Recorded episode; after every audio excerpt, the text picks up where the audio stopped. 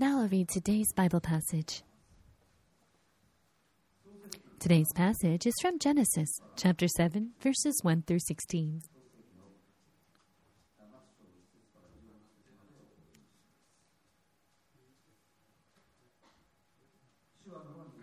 The Lord then said to Noah, Go into the ark, you and your whole family, because I have found you righteous in this generation. Take with you seven pairs of every kind of clean animal, a male and its mate, and one pair of every kind of unclean animal, a male and its mate. And also seven pairs of every kind of bird, male and female, to keep their various kinds alive throughout the earth. Seven days from now I will send rain on the earth for forty days and forty nights, and I will wipe from the face of the earth every living creature I have made. And Noah did all that the Lord had commanded him. Noah was six hundred years old when the flood waters came on the earth.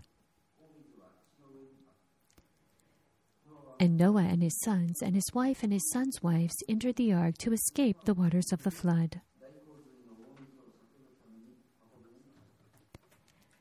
Pairs of clean and unclean animals, of birds, and of all creatures that move along the ground, male and female, came to Noah and entered the ark as God had commanded Noah.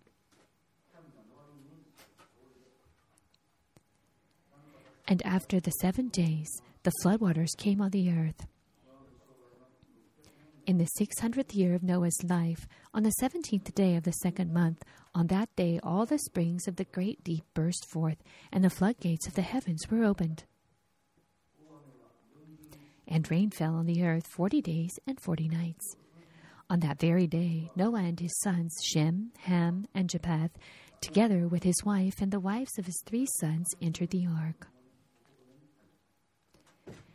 They had with them every wild animal according to its kind, all livestock according to their kinds, every creature that moves along the ground according to its kind, and every bird according to its kind, everything with wings.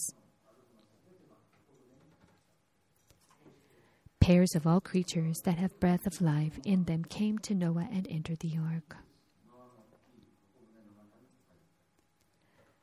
The animals going in were male and female of every living thing, as God had commanded Noah. Then the Lord shut him in.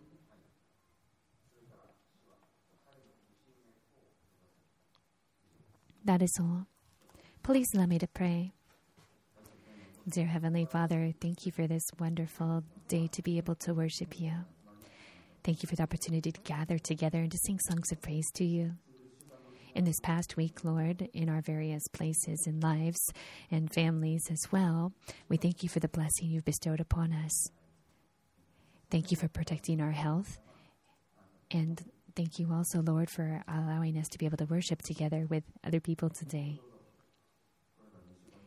In this coming week, Lord, we thank you advance for being the center of our lives and to be able to follow you according to your word. Please provide us with guidance, Lord, in our lives and bless us in our lives. Protect us and protect our health as well. We ask that you please watch over Pastor Anjiki as he preaches this morning. We pray this in Jesus' name with gratitude. Amen.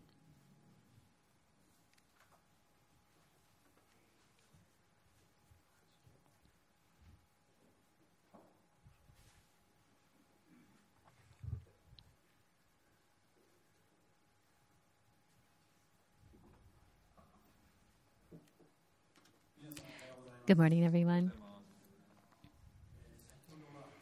Just a moment ago, the mother played the piano and his her son played the violin. It was very beautiful. It was great that uh, a family could be involved in their musical talent and performance. I encourage the next family to take up the next uh, offering music opportunity. Perhaps you've heard of Amazon, the river not the company that um, delivers products, but there's the Amazon River, and it's said to be the second uh, longest river in the world compared to the Nile.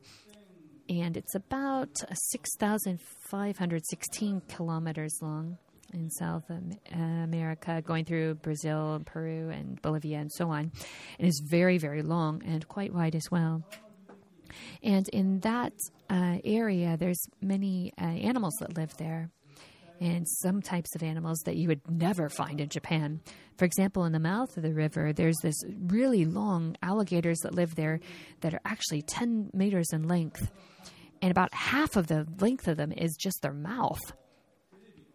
And when I was when I was watching the TV, there was a program called Travel the Amazon, and when I was watching it, I noticed that there was this huge uh, crocodile with his mouth open, and he was sleeping.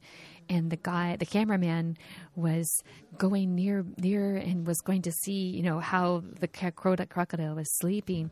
And all of a sudden, the screen went dark. it's likely that the cameraman got eaten by the crocodile. But when you go midstream, there's actually piranha fish there, and they're amazing fish because they go in the they swim in the water, right? But then they see birds flying above, and they jump up into the air, grab the um, fish about five millimeters in the air, and then dive back into the water. if you go upstream of the river, it's even more impressive because there's these fish. Well, most fish have like pectoral fins and uh, uh, dorsal fins and so on. And most of the fins are standing straight up. However, this particular fish I'm talking about is actually going to the side. This may be similar to dolphins or whales, but actually for regular fish, this is quite uh, uh, rare. And the fin are going uh, directed sideways. And of course, he has his face on the front of the fish, but there's also this f- small, tiny face looking part of the fish that's on the side or the back. And of course, the real, fi- real face is facing forward, but the little fake face on the back of the fish is to actually guide the baby fish that follow behind it. You would really wonder if such a fish exists. Well, I don't know. I'm just telling you that if there was such a fish, it would be pretty crazy. What I'm getting at here is that there are a lot of news, there's a lot of fake news going around the world that's really believable. And some people read the Bible and they think, oh, this can't be true. This has got to be fake. And it's just all made up. There's a lot of things in the Bible that actually for example, the story of creation itself. And also the stories about all of Jesus Christ's miracles, for example, feeding the 5,000. You know, that's something that's really hard to believe. And also Jesus' resurrection. And and now, like we're just talking about the the flood of Noah, that's also a huge thing that's hard to believe. If the whole world floods and then some people um, believed it, you know, actually lived through it. However, the story of Noah is something that is actually a historical fact. And as I was explaining last time, Dr. John Whitcomb is a scientist, and he actually spent a considerable amount of time looking into the feasibility of Noah's flood actually seven years and did scientific research on this. And he was able to actually prove that yes, the flood did occur, as was noted in the Bible. And so this flood is actually a historical fact.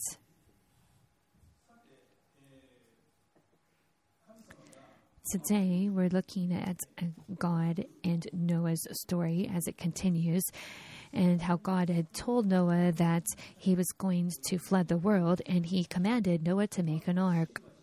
This command was very specific. God specified what kind of wood to use to make the ark, and he specified the inside and outside how to put an asphalt material on it, and he also specified the size of the ark, and it was a huge size. It's it's it actually is the golden uh, uh, ratio for a, a boat or an ark. And if you do this same calculation today on a computer, you will come up with the same exact um, ratio for this creating this ark that would not uh, flip over in the ocean. on the inside of ark, it was described as being a three uh, uh, structure. And Noah did everything as God commanded him. He created it exactly as God had specified. And it did take 120 years to do so. And that's why it specifically says that Noah did all that God commanded him. In today's passage, we're looking at the ark and how Noah completed it exactly as God had said. Verse 1 The Lord said to Noah, Go into the ark, you and your whole family, because I have found you a righteous, righteous in this generation. After Noah created the ark and finished it, God told him to take his family and go inside it. This invitation was actually something that was to protect Noah from the flood. Anyone who entered the, entered the ark would be saved.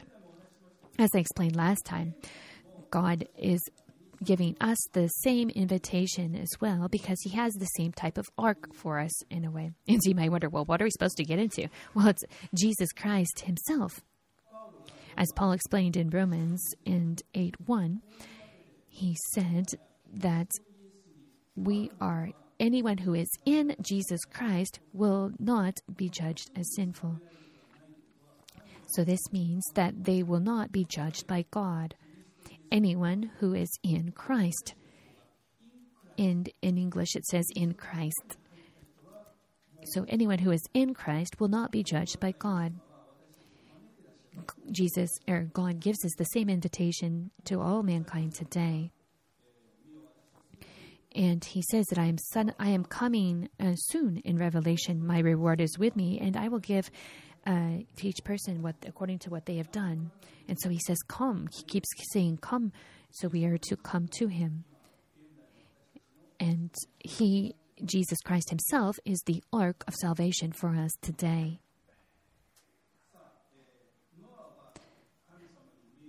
Noah did exactly what uh, God told him and went into the ark. Looking in verses 2 and 3, it explains that it wasn't just Noah's family that went in the ark, but also animals. That was also part of God's command. And the, the animals that God command, uh, commanded be put in was were specific. It wasn't every single animal, but in order to protect and uh, allow uh, animals to continue to grow afterward, it was one of male and female of each type of animal. After this era, when it was Moses' era, there were animals uh, separated by being considered clean and unclean. But prior to that, God already had this concept of clean and unclean animals. So, what kind of animals are these? These clean ones? They're ones that were to be sacrificed to God or ones that were okay for humans to eat, for example, sheep and goats or pigeons and so on. So, why is it that there was supposed to be mainly clean animals put in? One reason is that after the flood, there would need to be a lot of sacrifices made to God for what he had done. And right after the flood ended, there wouldn't be a possibility to get a lot of other um, plants or vegetation to eat.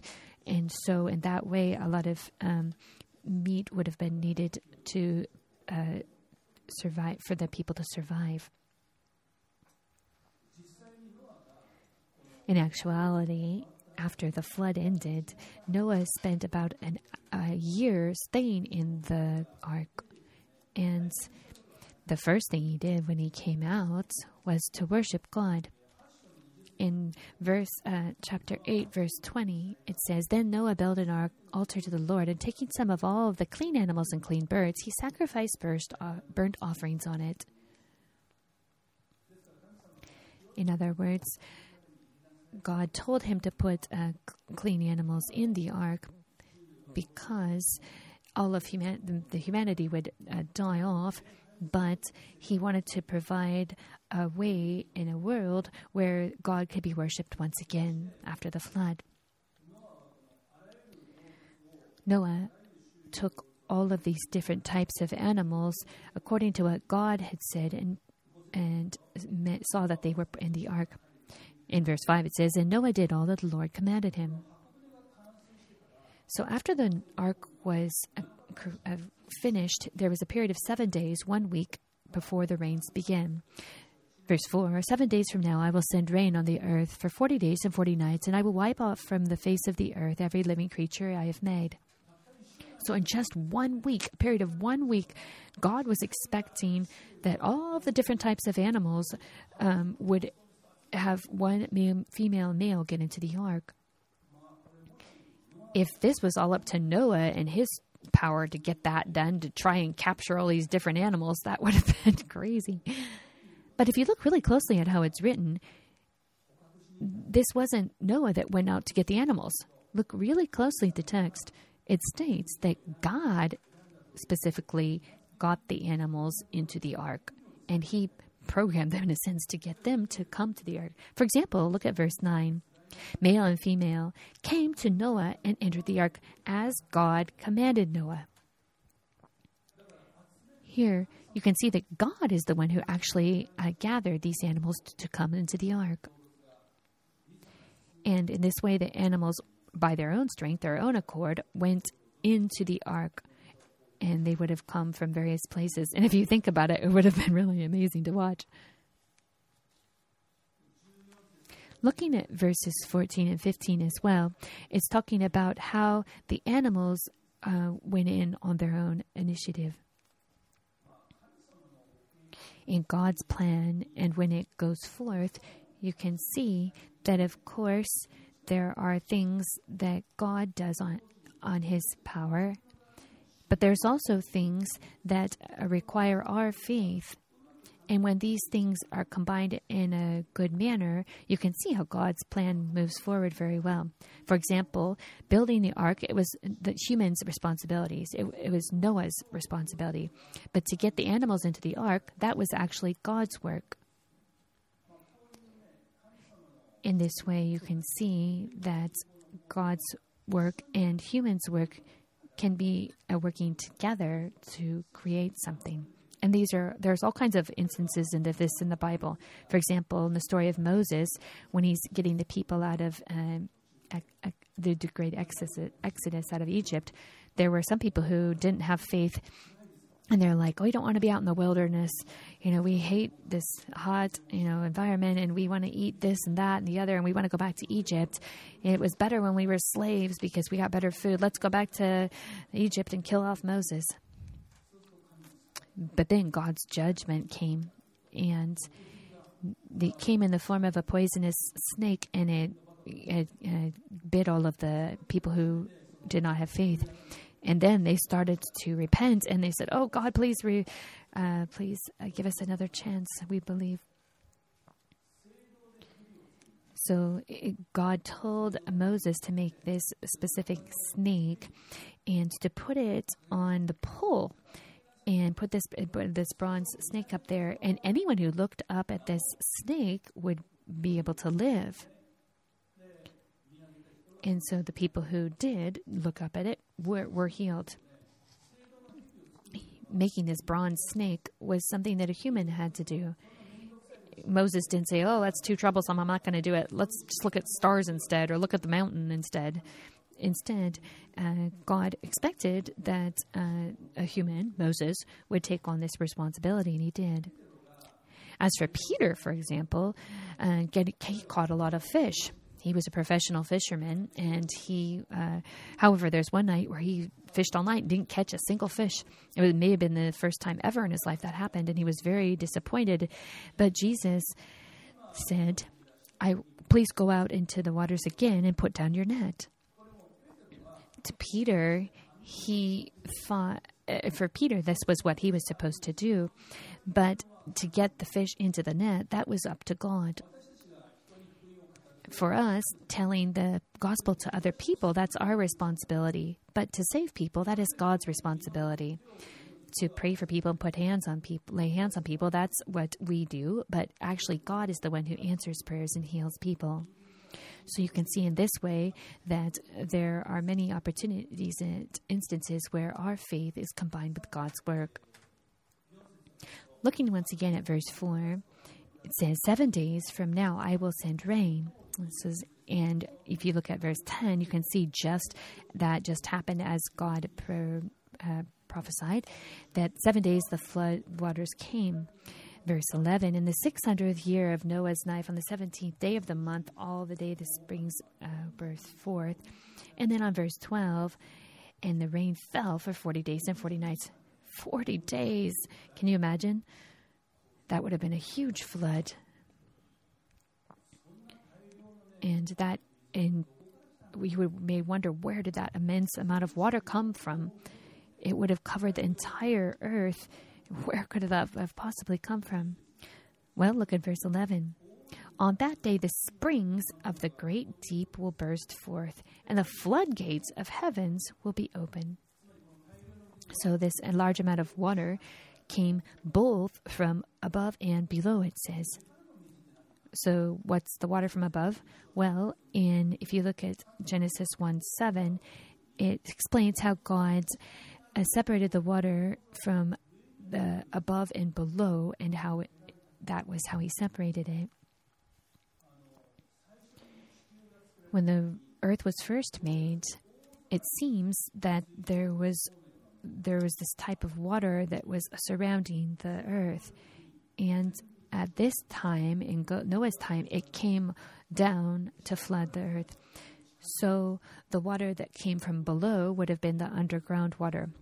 You may remember in the Garden of Eden, there was a river that was in there, and they split into four. So this would have been a large amount of water in the Garden of Eden. It's likely that this would have been around spread around the world, and would to have that all come up would have created even more water. So having water from above and below would have made a huge flood in the period of forty days. Looking at verse 13, it says, On that very day, Noah and his sons, Shem, Ham, and Japheth, together with their wife and wives, entered the ark. So it wasn't that um, the rain started and they ran into the ark to get saved, but rather they were in the ark prior to the flood. And it was so that is actual um, situation. It was before even rain began. They followed God's command and walked, stepped out on their faith to get into the ark as God said. And as they waited, then the flood began. To get into the ark was actually four men and wife, Noah and his wife, their three sons, and their wives as well. I would like you to remember that Cain uh, and Abel, and how there was the murder there, and there, and because of this, and in light of this, that that broke the um, uh, situation, the concept, God's concept for marriage, and all of a sudden polygamy came into the world, and this broke up the concept of marriage, and human rights were um, disobeyed or disregarded. But even in the, this era, living in this era, Noah obeyed God's rules regarding marriage. Noah's family, prior to the flood, got into the ark. And the people who saw them doing so were probably laughing even from the, the stages of Noah building the ark in the first place. He's like, What is he building? What in the world are you doing? And he would have said, Well, there's going to be God's judgment and there's going to be a flood. Can you come help? And then you're welcome to get into the ark if you help. But nobody uh, was willing to listen to him. And instead of, they would have probably been laughing at Noah and making fun of him as well. Noah and the others probably would have been uh, saddened and even offended by this. You know, there would have been possibly tours of people going to see crazy men building an ark. But this took place over a period of 120 years. And when the ark was created, they Noah and his family had got in there, and God shut the door. The people surrounding would have just been thinking this was a big joke. However, after the door was shut, the flood did begin rain started to fall, and the water started to rise. And then they would have finally realized Noah and what he said was actually true. And it's likely they maybe even tried to get into the ark, pounding on the doors, trying to get in. But it was too late. The reason why is in verse 16. It says the door was shut. Well, who shut the door? Was it Noah? No, it was the Lord. It says the Lord shut him in. The Lord shut them in after they got in the ark. After Noah and the, his family got in, God shut the door. It wasn't Noah that shut the door, it was God. In other words, the chance for salvation was over.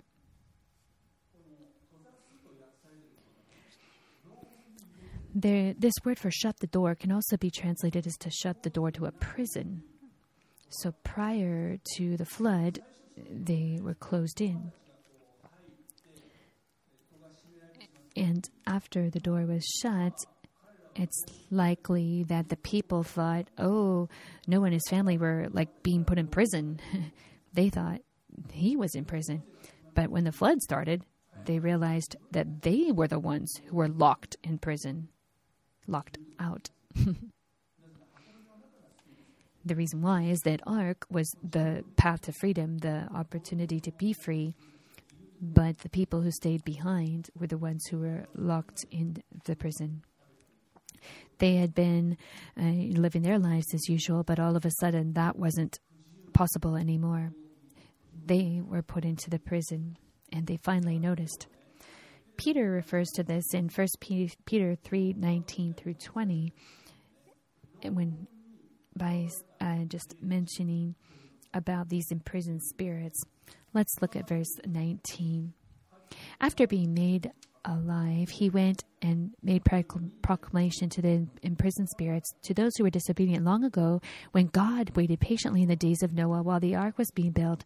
In it, only a few people, eight in all, were saved through water. God shut the door to the ark, and after that, there was no more chance for salvation. However, in today's day, there is a door that is still open for salvation to everyone, and it's the door to Jesus Christ. That's why he says today is the day for salvation, and that door is still open. Anyone who hasn't gone into the door of salvation still has this chance today. Time of God's grace is something that uh, needs to be realized. And in Proverbs 28 26, it says, Those who trust in themselves are fools, but those who walk in wisdom are kept safe. People who just do whatever they think is right are actually foolish. Those who have wisdom, wisdom from God, are the ones who will be saved. Proverbs 11:2 also says, "When pride comes, then comes disgrace, but with humility comes wisdom."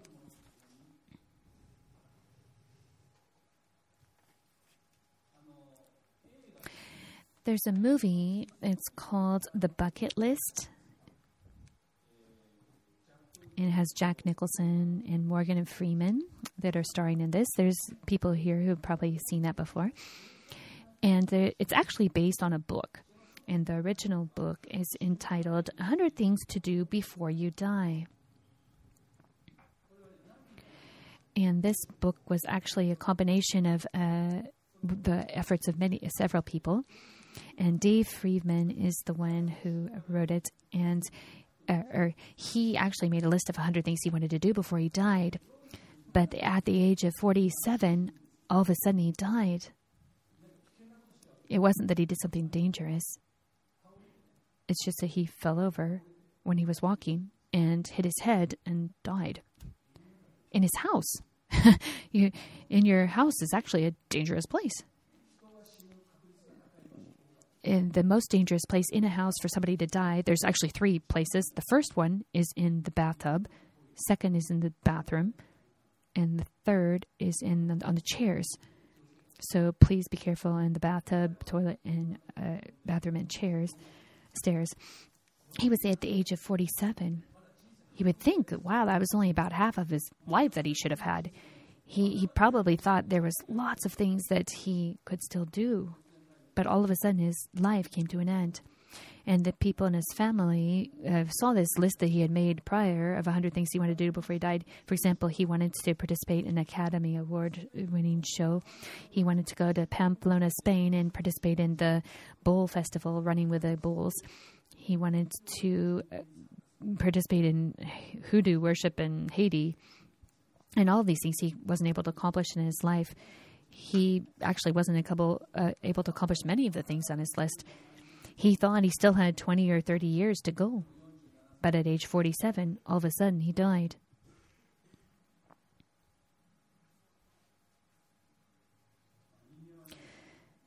Humans have a lot of things that they want to do while they're alive, but they can't possibly accomplish everything because we never know when we're going to die. For Dave, the the most tragic part of his story is that he didn't make the decision to believe in Jesus Christ prior to his death. He didn't even have it on his list. And that's the most tragic part. Is that on your list of 100 things to do before you die? Believe in Jesus Christ. Avoid uh, judgment by being saved and to be baptized to proclaim your faith publicly. Have you accomplished that? If so, you are you're totally blessed and you can do whatever. But that needs to be the top of the list for everyone. That needs to be the highest priority. For Christians, they may also have things on their list, such as read the Bible at least once through. Or, for example, from our church, we have the daily manna available. And if you read through that in the, um, in the year, you'll be able to uh, um, read through the Bible. Or, for example, go to Israel. Put that on the top of your list. Or anyone who loves to travel, I would recommend that you go to the places where uh, the missionaries are working and to encourage them. For example, Shibazawa is in um, Christchurch, uh, New Zealand, and Soma is in, in UK. The Abe family is in Austria now these are great places to go. And there even are supporters in Hawaii, in Thailand, Bolivia too, Argentina. I encourage you to go visit these places if you enjoy traveling and encourage missionaries who are working there. Put that on your list of 100 things to do before you die. But what's the most important is to reach out to family and friends who are not saved yet, Lord, and make an effort to tell them the gospel. Make that as a top priority uh, in your life of things to do before you die, so that regardless of when you die, you're not going to have any regrets because you've already accomplished the most important things. And this is a life you can live without having regrets. I encourage you to make such a list and to put God and His kingdom first, and in that way, He promises He will provide everything else for you. If you have a list of priorities in your life and live according to that, you are truly wise. Learning from Noah's flood, we can realize that today. Let's pray. Dear Heavenly Father, thank you for allowing us to learn from your word today, from the story of Noah and the ark. Allow us, Lord, to reflect on our own lives in light of this to realize, Lord, that we have a very limited time here on earth. Lord, we ask that what is really important in our lives and things that have be should have top priority be given top priority in our lives. Give us the wisdom to be able to discern those things, Lord. We know, Lord, that when our lives end in this way, we will have no regrets if we live in such a way. Please, Lord, in the coming week, continue to bless us and use us. We pray this in the name of Jesus Christ. Amen. Now we'll have a moment to pray together in silence.